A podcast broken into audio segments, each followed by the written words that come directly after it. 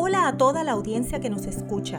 Aquí en este podcast que tiene como promesa llevar unos minutos de inspiración a tu día. Eduardo A. Borges es coach de vida, escritor y conferenciante. Con su pasión ha ayudado a miles de personas a encontrar múltiples propósitos en su vida. Puedes encontrarlo en las principales plataformas como Spotify, Overcast y Anchor, entre otras. Ahora con ustedes, su coach y amigo, Eduardo A. Borges. Hola amigas y amigos, ¿qué tal les habla? Este es su amigo y coach Eduardo Borges. Bienvenidos sean todas y todos a este su podcast Minutos para el Día a Día. Si estás aquí por primera vez en este eh, podcast Minutos para el Día a Día, te doy la más cordial bienvenida. Te invito a que escuches los audios, los episodios anteriores, para que puedas tener diversidad de temas y, conocimientos que pueden ayudar a tu vida a implementarse, a cambiar, evaluarte a ti mismo para obtener eh, mejores rasgos, mejores herramientas y mejores destrezas en el camino al éxito.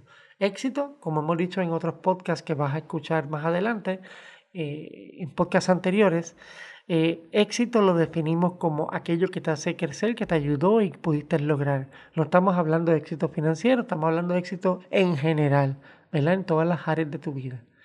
Y hoy vamos a hablar, como dije en el, en el podcast anterior, lo que es la autoconciencia.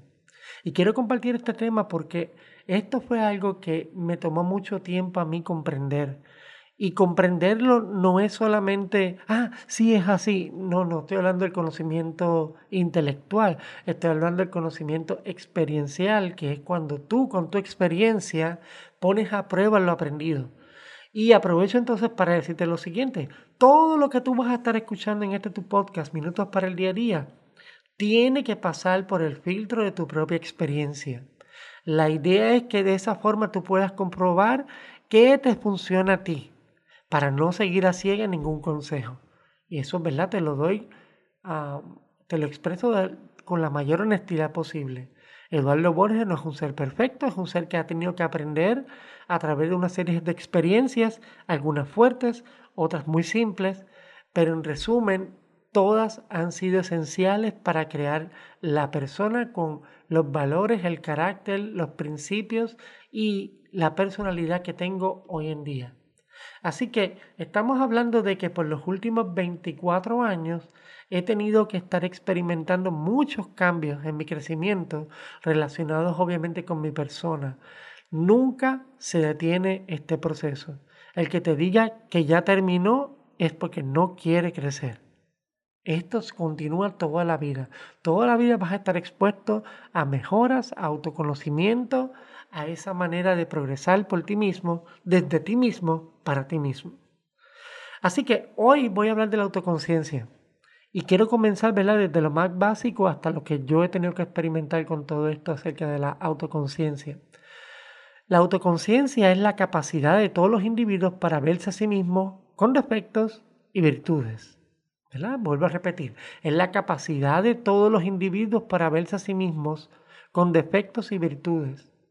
Algunos estudios aseguran que tener una buena autoconciencia proyecta una buena confianza personal y esta confianza incrementa la creatividad, la toma de decisiones asertivas, la construcción de vínculos fuertes y una comunicación eficiente. De estas cualidades se va a desprender siempre con suma importancia para incorporarla en la búsqueda de líderes y colaboradores.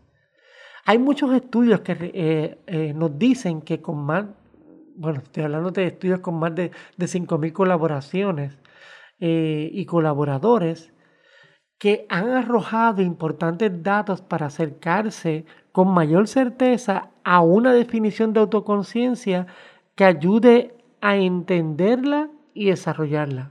Uno de los primeros datos arrojados por las investigaciones que se trata de una característica muy difícil de encontrar, la autoconciencia. Es una característica muy difícil de encontrar.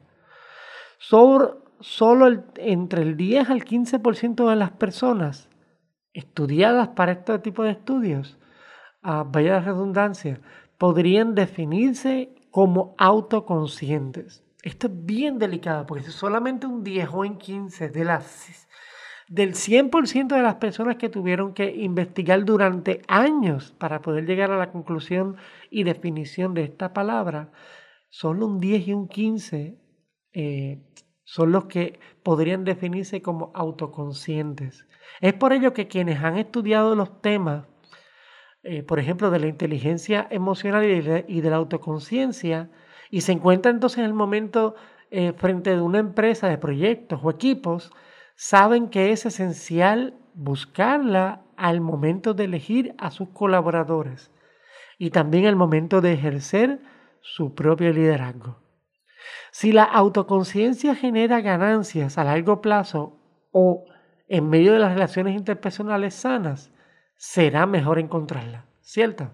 Así que voy a partir contigo ahora en este podcast, en este episodio, tres premisas que te van a ayudar a ser consciente. Que es conseguir balance entre la autoconciencia externa y la interna, porque la experiencia no hace al maestro. La introspección no es la mejor aliada. ¿Por qué digo esto? Y suena contraproducente, pero lo digo porque los estudios mencionados también ayudaron a definir que existen dos tipos de autoconciencia. Por una parte, está la autoconciencia interna, que implica el autoconocimiento de que, quién eres, cómo eres, eh, de qué están hechos tus valores, las aspiraciones, los deseos y las reacciones emocionales. Influye en el entorno y en las relaciones interpersonales. La autoconciencia interna impacta positivamente los vínculos sociales y la satisfacción laboral. Pero puede influir negativamente y generar estrés, andando ¿verdad? con ansiedad y depresión.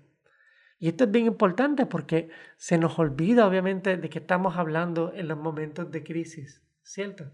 Ah, las personas con autoconciencia fuerte, por ejemplo, no suelen mostrarse demasiado críticas, ni suelen dejarse a la realidad o alejarse de la misma, con un optimismo irreal.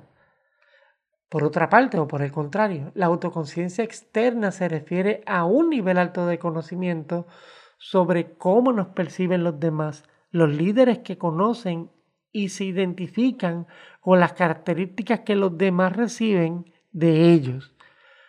Esto es bien importante porque a veces creemos que, ¿verdad? Que estas otras características de las que estoy hablando, ¿verdad? Que son entre las que la gente define como buena y mala, pues tienen mayor grado de empatía y eficacia. Ambos tipos de autoconciencia deben combinarse en equilibrio para no perder la perspectiva interna o la perspectiva externa. Contrario a lo que se podría pensar, la experiencia no aumenta la autoconciencia. Por el contrario, puede afectarla al elevar los niveles de autoconciencia o autoconfianza. Los directivos ¿verdad? que más experimentados suelen excederse en la confianza que les da su experiencia y eso nubla la percepción de sí mismo porque te permite doblemente quedarte estancado en un sesgo donde solamente te ves a ti experiencias y no ves otra cosa afuera. Entonces por eso te cierras de aprender de otras personas porque sientes que tú sí sabes. Entonces, es por eso que es bien importante darnos cuenta de esto, porque es lo que nos ayudaría precisamente a, como dice la palabra, tener esa autoconciencia. Ah, lo mismo sucede con las personas que tienen cargos con poder, pues generalmente se sobreestiman, ¿verdad? Ellos mismos, sus capacidades y pierden objetividad con sus debilidades. Ostentar el poder suele ser contraproducente para recibir retroalimentación sinceras y útiles. Y aquí la introspección no es necesariamente lo que genera más autoconciencia. Es, por muy absurdo, ¿verdad? Que suele parecer, las personas que son, que no son más conscientes del misma, de sí mismas, se sienten, a, por ejemplo, se pueden sentar a reflexionar sobre cómo son y por qué son así, por dar un ejemplo. Y los estudios probaron que quienes más se preguntan, ¿verdad? Si tenemos que ponerle una cantidad, quienes más se preguntan por qué de una situación o de una reacción menos éxito tienen en hallar una respuesta, se darían cuenta de lo que estoy hablando en este momento. ¿Por qué? Porque consideré como ejemplo que la imagen de historia en donde un director ejecutivo, por decirlo así, eh, se dedica o logra tener una oportunidad em, empresarial ¿verdad? en su propio negocio. Eh, y sin embargo, vamos a darte un ejemplo mejor. Mira, un día un director recién contratado, ¿verdad? Tuvo un altercado inusual con un empleado. Cuando se preguntó las razones de su enfado, concluyó que en realidad todo se debía a una falta de capacidad para dirigir y no estaba listo para este nuevo empleo. Nunca se le hubiera ocurrido pensar que su, que su disgusto se debió a una súbita baja de azúcar. En realidad era una baja de azúcar, pero sin embargo esta persona perdió la oportunidad porque entendió que era eh, todo lo que mencioné anteriormente. Y es posible que preguntar el por qué redunde en la autoclasificación. La verdadera pregunta que se debe plantear es ¿qué? Cuando las personas se preguntan qué ha sido, qué ha sentido, qué ha sentido y qué puede ayudar a encontrar soluciones o alternativas, están en su camino para llegar a respuestas útiles y productivas. Y esto es bien importante que lo notemos porque es lo que nos va a ayudar obviamente a entender la profundidad de la autoconciencia. Yo voy a dejar este episodio hasta aquí el día de hoy porque en el otro puedo terminar con más eh, eh, tiempo lo que es la autoconciencia y cómo trabaja la misma en todas sus versiones dentro de nuestra sociedad. Así que te deseo la mayor de la suerte, te deseo la mayor de las bendiciones y te envío un fuerte abrazo. Que tengas una excelente semana. Gracias. Este fue otro episodio del podcast Minutos para el Día a Día Gracias por tu tiempo y no olvides compartir este audio con personas importantes para ti. Encuentra más información relacionada a todos los productos y servicios que Eduardo ofrece entrando a www.eduardoaporges.com. Recuerda que Eduardo lanza un nuevo episodio todas las semanas por aquí para continuar llevándote inspiración para el día a día.